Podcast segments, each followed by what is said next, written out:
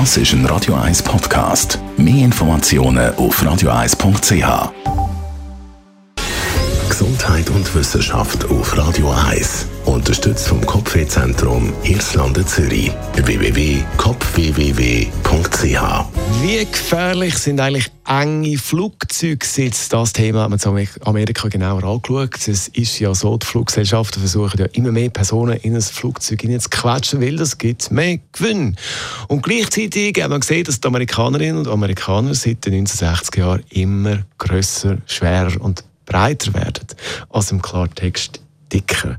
Klar, das hat natürlich einen Einfluss auf den Komfort, weil immer weniger Platz, weniger Beifreiheit.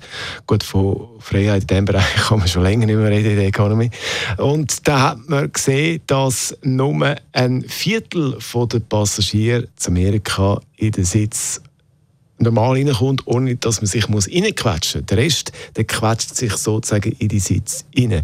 Neben dem Komfort geht es aber natürlich auch um die Sicherheit. Die US-Flugbehörde FAA hat äh, da eine Untersuchung gemacht, beziehungsweise hat den Aspekt genauer angeschaut, weil bei einem Notfall müssen ja dann alle so schnell wie möglich aus dem Flugzeug raus, das Flugzeug verlassen. Aber eben, wenn viele Leute sich immer mehr in die Sitz reinquetschen, geht es dann natürlich beim Notfall auch länger bis äh, sich die Leute wieder aus dem Sitz rausgequetscht haben. So viel also zum Thema Komfort und Sicherheit. Da muss man sich etwas überlegen bei Gelegenheit. No